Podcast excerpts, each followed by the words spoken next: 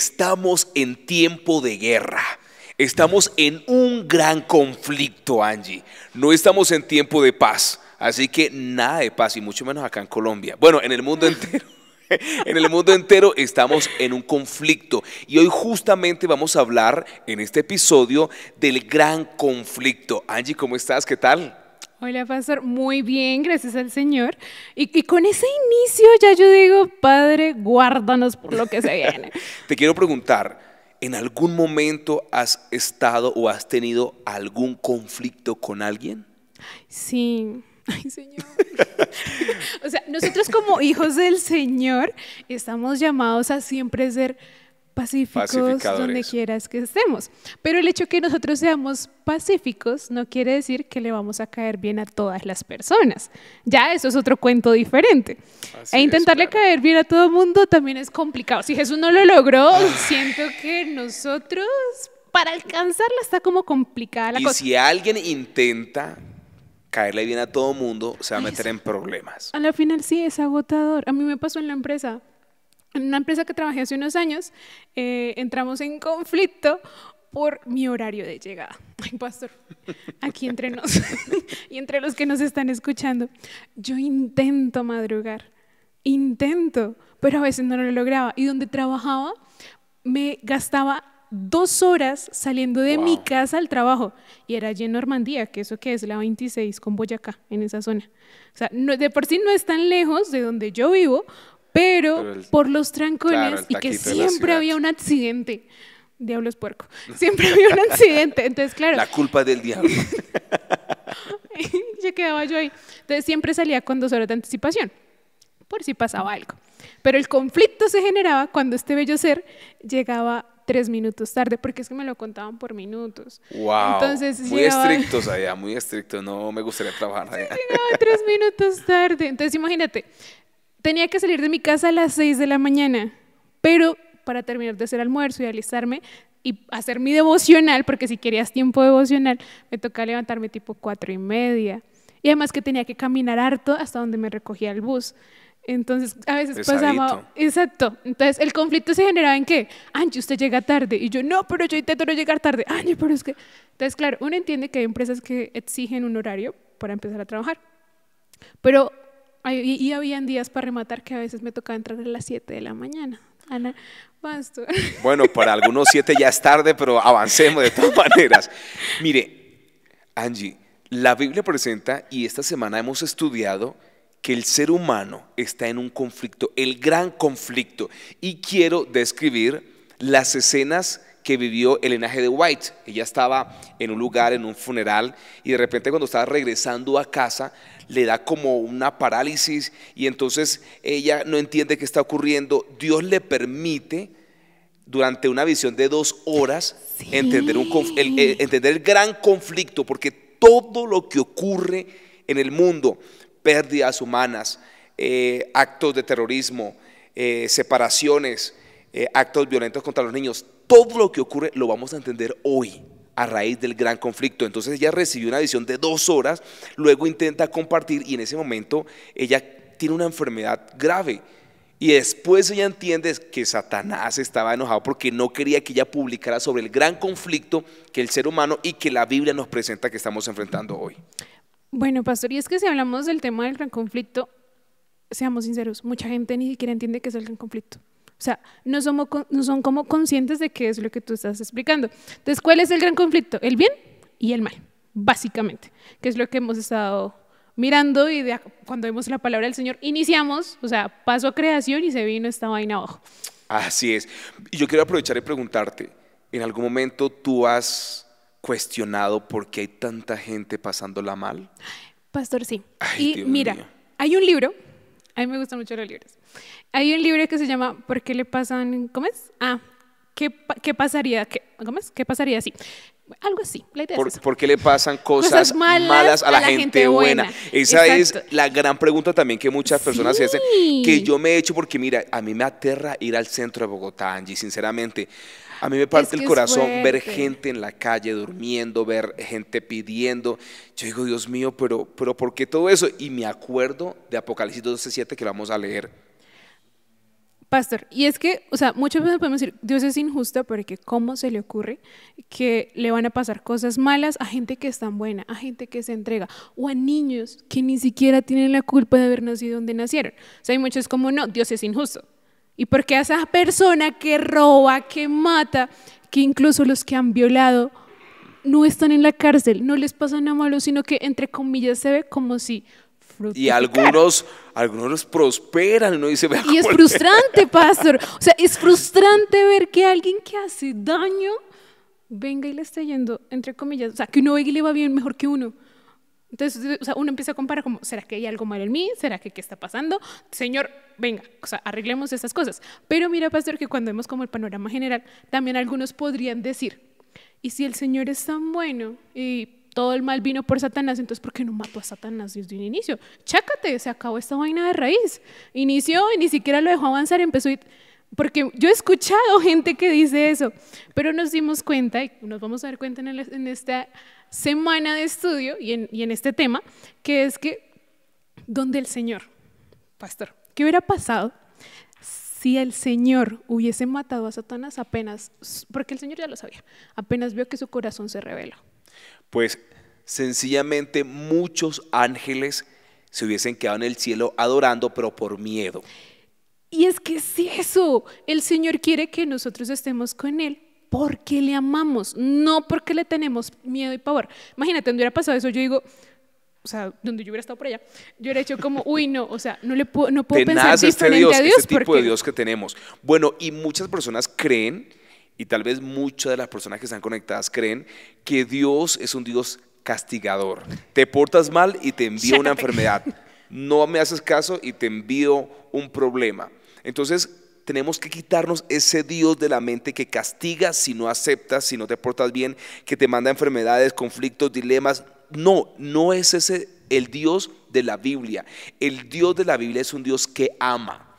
Pero entonces, ¿por qué tanta injusticia, muerte, conflicto, guerra? Hoy día tenemos el gran conflicto de Israel y Palestina y muchos niños se han realizado porque están pasando la mal. Entonces es allí donde la gente dice, ¿dónde está Dios? Vamos a tener un texto para compartir y de allí se soluciona todo el dilema de dónde está Dios y por qué le pasan cosas malas a la gente buena. Apocalipsis 12, 7 dice el texto de la siguiente manera y muy atentos porque aquí está la respuesta a muchas de nuestras inquietudes. Dice así el texto.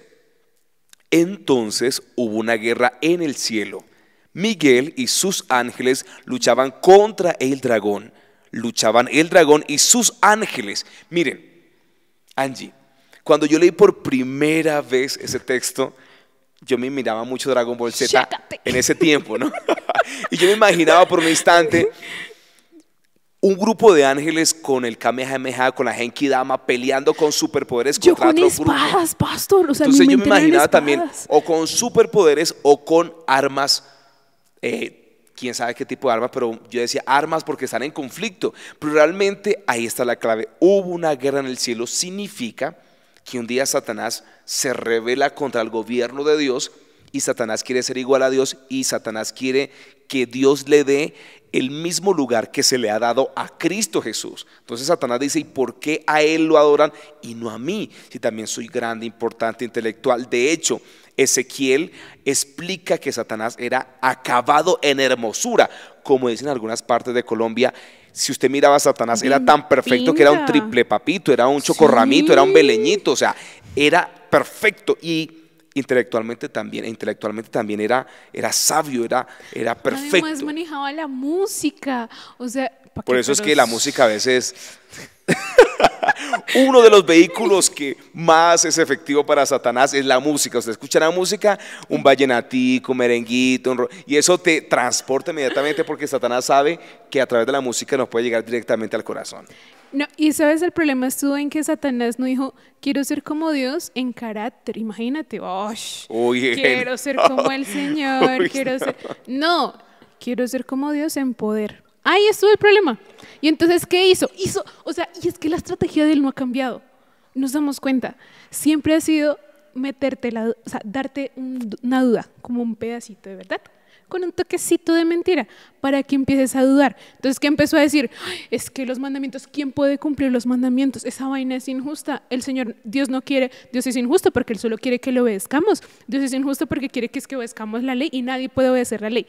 Pero ahí... Ese fue el argumento, ese fue el argumento. Ah, y pues cuando, o sea, y nos damos cuenta de que no fue una batalla así de puños y chacate, le tumbó los dientes al otro, no, sino que fue espiritual. Hubo una gran guerra en el cielo, significa que un día Dios, y voy a explicarlo con mucho detalle porque a mí me encanta esto, porque aquí me he respondido a muchas de mis preguntas y he respondido a muchas de las preguntas que me han hecho. Hubo una gran guerra en el cielo, Angie. Dios convoca a todos los seres angelicales y los de otros mundos, y en ese momento presenta a Jesús, lo reviste de autoridad no es que no la tuviese antes, solamente que ese día Dios presenta a Jesucristo como el príncipe del universo y dice, adórenlo. Todos los seres se arrodillan a adorar y entre ellos está Satanás y dice, ¿por qué a Jesús lo eligió Dios y no a mí? Y comienza esa semilla, yo quiero poder, yo quiero autoridad también como se la están dando a Jesús. Termina ese concilio universal, Satanás se reúne con un grupo de ángeles y le dice, hasta aquí llegó nuestra libertad. Tú acabaste de mencionar algo importantísimo, la ley. Satanás dice, hasta aquí llegó nuestra libertad. Nos están imponiendo un príncipe para adorar, porque no nos vamos donde no haya leyes. Y formamos un nuevo gobierno. En ese momento, Dios le da un espacio de tiempo para que Satanás se retracte y reflexione. Y Angie, me encanta eso de Dios, porque Dios siempre le da un espacio para que el ser humano reflexione, se arrepienta y se retracte. Sí, es lo que muchos conocemos como el tiempo de gracia. Satanás tuvo tiempo de gracia. Pastor, yo cuando estaba chiquita, yo dije, Satanás no tuvo tiempo de gracia, pobrecito. Pero, ¿Qué, pecadito. Sí, yo dije, qué pecadito. Pero hace un tiempo tuvimos una lección que hablaba sobre eso. Y hay un libro que se llama El fin del tiempo de gracia. Y ese libro nos decía, Satanás tuvo su tiempecito para arrepentirse. Y los ángeles hicieron ese ministerio de, venga, ven para acá, amigo, no están así. No te vayas. Regresa al Señor, regresa. Y él no, terco los ángeles, o sea, y el tiempo de gracia de Satanás se acabó cuando el Señor le dijo, venga, sumerse como que ya no cambia. Ya no quiso. Y en ese momento él ataca abiertamente la ley de Dios. Él dice, nosotros somos seres angelicales, no necesitamos leyes.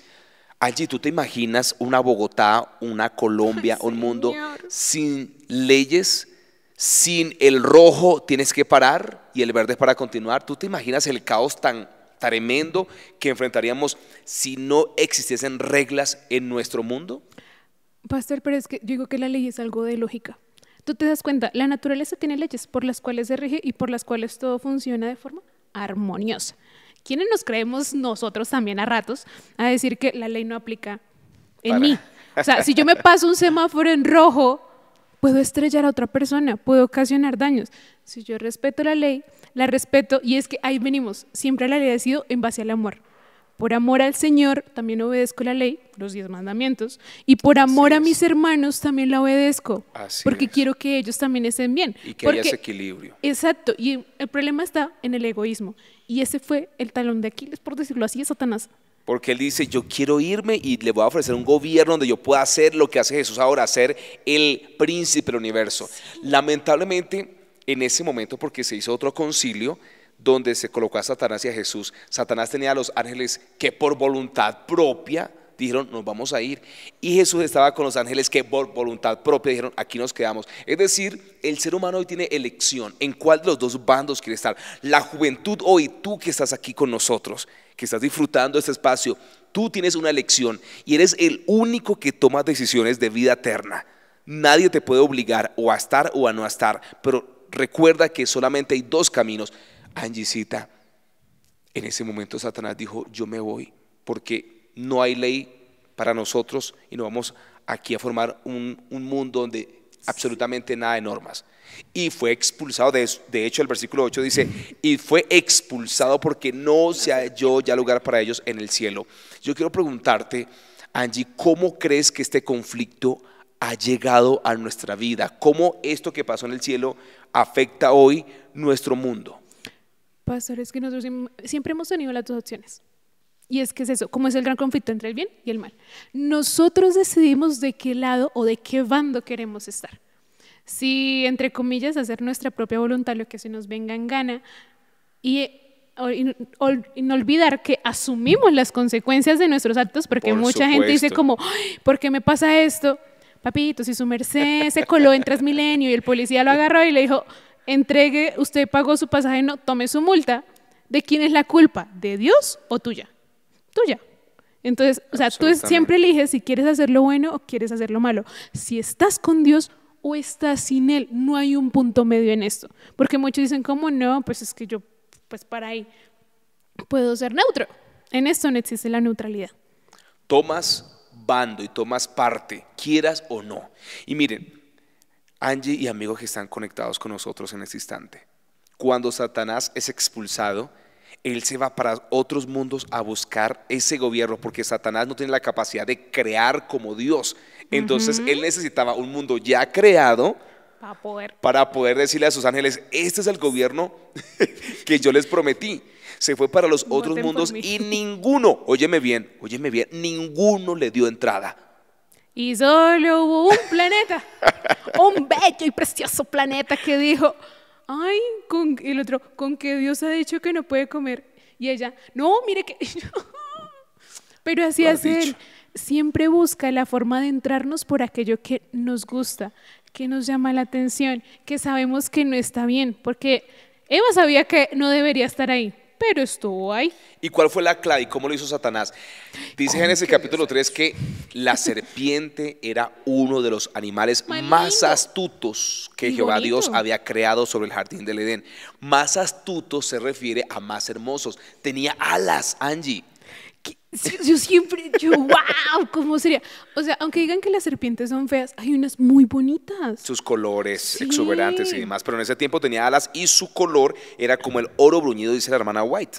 O sea, una cosa bella. Hermosa, Que hermosa. tú decías como, wow, claro. Por eso tú acabas de decir, él se presenta de la manera más bonita. Sí, o sea, por eso que nos gusta, que nos llama la atención y es como, ven chipacacho, te hablo tantico, déjate hablar. Y ahí es donde uno dice como, eh, no. O sea, dices como, no, me voy, no, no me pienso quedar en esto porque sé que no está bien. Pastor, el truco está, haga como José. Corra. Hay cosas y hay tentaciones que uno no puede enfrentar. La clave es correr. Y entonces Satanás se incorpora, porque Satanás tiene la capacidad de incorporarse. Qué loco. Así es. No solamente en un animal, sino en un, sino Sí. en un ser. Por eso hay personas que dicen, oye, es que mi abuelita que murió hace 20 años se me apareció, me habló como ella, era parecida a ella. No fue su abuelita, fue Satanás que tiene esa capacidad, ese poder de incorporarse en el cuerpo humano o de un animal. En el caso del jardín del Edén, en el engaño que hizo, se incorporó en el cuerpo del animal más lindo. Y claro, Eva miró y dijo, qué cosa tan bonita, tiene alas y habla. Para rematar, ningún animal hablaba. Y ahora se me está hablando. ¿Cómo que es esto? Y yo quiero aprovechar y decirle a nuestros chicos, por eso Satanás no te va a atacar con la niña de lado que no se cepilla, que no se baña, que no se peina. Satanás te va a colocar a esa niña deslumbrante, grande, ojiazul, eh, bien bonita, que usted dice, wow. Entonces, ¿por qué? Porque Satanás impacta, impacta y se presenta de la manera más bonita. Pero mira que ahí vemos la diferencia entre Satanás y Dios. Satanás le gusta engañar y siempre lo ha hecho, pero Dios nunca lo ha hecho, porque Dios quiere que estemos con Él por amor, no un amor que venga por el miedo. Porque, pastor, seamos sinceros, ¿tú has amado a alguien por miedo? No, no. Eso ahí no, ahí no fluye el amor. Exacto, si no hay nada. Exacto, entonces imagínate, un amor, el Señor quiere que lo ames, que lo quieras, que quieras pasar tiempo con Él, que quieras pasar una eternidad con Él. Hace un tiempo le decía a los chicos de mi iglesia, de nada vale que tú digas como quiero estar en el cielo, que por ejemplo al- la- la- la- el primer episodio de esta temporada que vimos, de nada vale que yo por susto diga como, ok, voy a la iglesia, eh, ad- adoro a Dios, obedezco los mandamientos porque quiero estar en el cielo, y no por amor a Dios. Imagínate pasar toda tu eternidad con alguien que no conoces. Imagínate No, que te hubiera tocado casarte con tu esposa, o sea, que no sea la esposa que tienes ahorita, sino con otra mujer que que nunca no conozco, viste. que no amo, que complicado, aburridísimo. Exacto, y toda una vida con ella. ¿Tú te imaginas eso? Lo mismo aplica con Dios. Entonces imagínate donde nosotros conociéramos más al Señor, donde fuéramos capaces de comprender que estamos en un conflicto, que nuestras decisiones son importantes. O sea, que no es como que yo elijo por elegir y hago por hacer. No, todo tiene un propósito y una razón de ser. Y si imagínate, si la razón de todo eso fuera siempre Cristo, ¿Cuántas cosas no podríamos hacer para honrar su nombre, para amarlo a Él y para mostrar especialmente cómo Él es? Porque ahorita se ha mostrado un Dios que no es. Incluso en Hot hicimos una miniserie que se llama El Dios que no me enseñaron. Y mostramos muchas cosas de cómo la gente tenía ciertos tabús acerca de Dios, pero Dios es totalmente diferente. Por eso cuando uno ve el conflicto, uno entiende realmente quién es el que está colocando la maldad, la muerte, el dolor. No es Dios, amigo, no es Dios. Dios quiere darte vida, paz, amor, seguridad, esperanza. Satanás quiere quitarte la vida, destruirte, no darte amor y colocar odio en tu corazón. Eso es el trabajo de Satanás. Entonces, cuando hablamos del conflicto, significa que todo empezó en el cielo y ahora ¿dónde está Angie? Acá en la tierra, porque como Satanás vino para acá y aquí le dimos entrada para que fuera príncipe de estos lares pues aquí estamos. Y también, pastor, digamos, recordar, porque a veces decimos como, no, es que lo bueno y malo viene de Dios. Y recordemos eso. No, Señor, viene lo malo, viene Satanás, lo bueno viene de Dios. O también lo malo, porque muchas veces no es el enemigo ni siquiera, sino de nuestras malas decisiones. A veces decimos, Señor, ¿por qué me tocó este esposo que me pegaba? Porque cuando usted se fue a casar, usted le dijo a su mamá, mamá, después de que me case, él va a dejar de pegarme. Ay, no. Lección de vida. Sino, o, sea, o sea, mi papá me dice siempre, a mi mamá, dice, lo que su novio no hizo cuando eran novios, ni sueñe que lo va a hacer cuando sean esposos. Tal cual. Porque en vez de las cosas mejorar, van a empeorar. No porque sea malo, no, sino porque vas a conocer más ampliamente y vas a convivir con lo que puede que no te gustaba tanto de una persona. Así es. Dijo, elija bien. y entonces, Angie, a veces decimos, eh, voy a cambiar de trabajo, pero no le preguntamos a Dios, no es algo que nos conviene. Y cuando nos estamos estrellando, ahora sí le reclamamos, Dios, ¿por qué me está pasando esto? Espera un momento, no es Dios, es porque tú tomaste una decisión apresuradamente, no consultaste a Dios y ahora estás experimentando eso. Entonces, muchas de las adversidades que enfrentamos y muchas de las cosas malas que vivimos se dan producto de nuestras malas decisiones. Y es que al final es eso, es una decisión. ¿Quieres ser salvo? Sí o no. ¿Quieres pasar con la, eternidad con Cristo? Sí o no. Es sencillo. Muchos dicen que el caminar cristiano es una vaina súper complicada y dificilísima. Pero se les olvida de que siempre en todo paso va a estar Dios que así como estuvo con aquellos que se cayeron, con aquellos que se equivocaron, con todos los héroes de la Biblia, ¿cuántos? O sea, y es algo que Satanás siempre nos susurra al oído, como usted es tan pecador, tan indigno, que usted es un sinvergüenza por acercarse a Dios. Pero Dios nos dice, ven para acá que yo te quiero. O sea, quiero redimirte, quiero amarte, quiero hacer lo mejor de ti, quiero, digamos, tengo un plan hecho para ti. Y entonces Satanás dice, no, quiero que te pierdas, ¿Por qué? Porque es tan egoísta que sabe que él ya no tiene salvación, que su sentencia ya fue dada, que dice, no me quiero perder solo, me quiero llevar a la cantidad de gente que más pueda porque sé que Dios los ama. Por eso, ¿sabes cómo? Entonces ahora nosotros decimos, le vamos a dar la satisfacción a Satanás de llevarnos con él o vamos a darle el gozo al Señor de estar toda una vida. Vea, eso es lindo y el gran conflicto termina con eso, el cierre del tiempo de la gracia. Es decir, que Jesús está esperando hasta el último hombre. Y ese es el título de una, de una película, Hasta el último hombre, y hace poco tuve una, una serie de Hasta el último hombre, y me encantó eso, de estudiar y ver a la luz de la Biblia de cómo Dios está esperando hasta el último hombre, hasta el último joven, hasta la última jovencita, esperando para que reciba el mensaje. Ya cuando todo el mundo tenga este mensaje, se cierra el tiempo de gracia, y entonces Jesús sale del lugar santísimo y viene por nosotros por su iglesia, por las personas que lo han aceptado como su Salvador, que lo han seguido a pesar de todas las dificultades, obstáculos, barreras, pero aquí estamos, amén. Amén. La vida cristiana no es fácil, pero Dios ha prometido victoria, así que aquí estamos peleándola y estamos haciendo este podcast. ¿Por qué? Porque hay muchas personas que están guerreando y necesitan saber que Dios está con ustedes y que Dios le va a regalar victoria para su batalla. Solamente pelee en el nombre de Jesús porque estamos en un conflicto. Así es. Y no estamos en tiempo de paz, estamos peleando. Y esta vida es una batalla.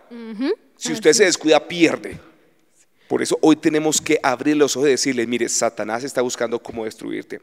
Se cerró el tiempo de gracia, Cristo viene y el cierre del conflicto es una tierra renovada, transformada para los hijos de Dios. Dice Apocalipsis 21.1, y vi un cielo nuevo y, una, tierra, nueva. Porque el primer cielo y la primera tierra habían pasado. Y Dios va a diseñar este mundo para nosotros, para los que estamos peleando, para los que estamos en guerra. Y tú estás en guerra, Angie, tú estás en guerra. No bajes la guardia. Pastor, y hablando de no bajar la guardia, que no se nos olvide no esperar hasta el último momento, de decir, ay, no es cuando yo vea que el Señor baja del cielo, me arrepiento de todos mis pecados y para allá nos fuimos. No, sino que es una construcción diaria. Por es supuesto. conocerlo diariamente y no esperar como, no, es que soy muy joven, entonces todavía no. No, es que hasta ahorita inicié la carrera, todavía no. Es que hasta ahorita me casé, todavía no. No, sino que tu momento es ahora. Ah, Incluso hay una canción, el día de tu salvación es hoy. Hoy decidimos estar con Dios y no hay nada más bonito que elegir por Cristo. Amén. Porque dejas de estar solo. Y de ahí en adelante, el Señor todos los días está contigo. Y todos los días está dispuesto a darte su amor y a darte su redención. No importa si hemos pecado. Amén, amén. Y todo lo malo que está pasando en este instante no proviene de Dios. No. Proviene de ese enemigo de Dios que está atacando, dañando, destruyendo, separando familias y generando tanta esclavitud de las drogas. Gente durmiendo en las calles, en los puentes, porque Satanás está esclavizando a la juventud por medio de la droga. Entonces, eso no viene de Dios. Absolutamente nada malo viene de Dios. De Dios viene la esperanza que hoy estamos compartiendo a la luz del gran conflicto. Angie, yo alabo el nombre de Dios porque el cierre del conflicto es un pueblo victorioso por la sangre del Cordero. Y eso tenemos, muchachos, que meterlo e interiorizarlo en nuestro corazón y que sea el motivante para que todos los días nos levantemos y peleemos la batalla al lado de nuestro capitán, Cristo Jesús. Amén, pastor. Yo lo único que digo es que me encanta. Me encanta que el Señor diseñó todo. Me encanta que el Señor nos avisó. Y me encanta que el Señor va a venir. Y la invitación para nuestros chicos, para los amigos que están conectadísimos, preparémonos para ese día. No duele probar con Jesús, no duele. Lo que duele es probar con Satanás. Eso se duele por todo lo que él está haciendo, todo el daño que está ocasionando en este gran conflicto. En el gran conflicto los que más sufren, allí somos nosotros los seres humanos, porque estamos En medio medio. de este conflicto. Y Satanás cómo destruye y cómo daña a Dios metiéndose con sus hijos, con nosotros.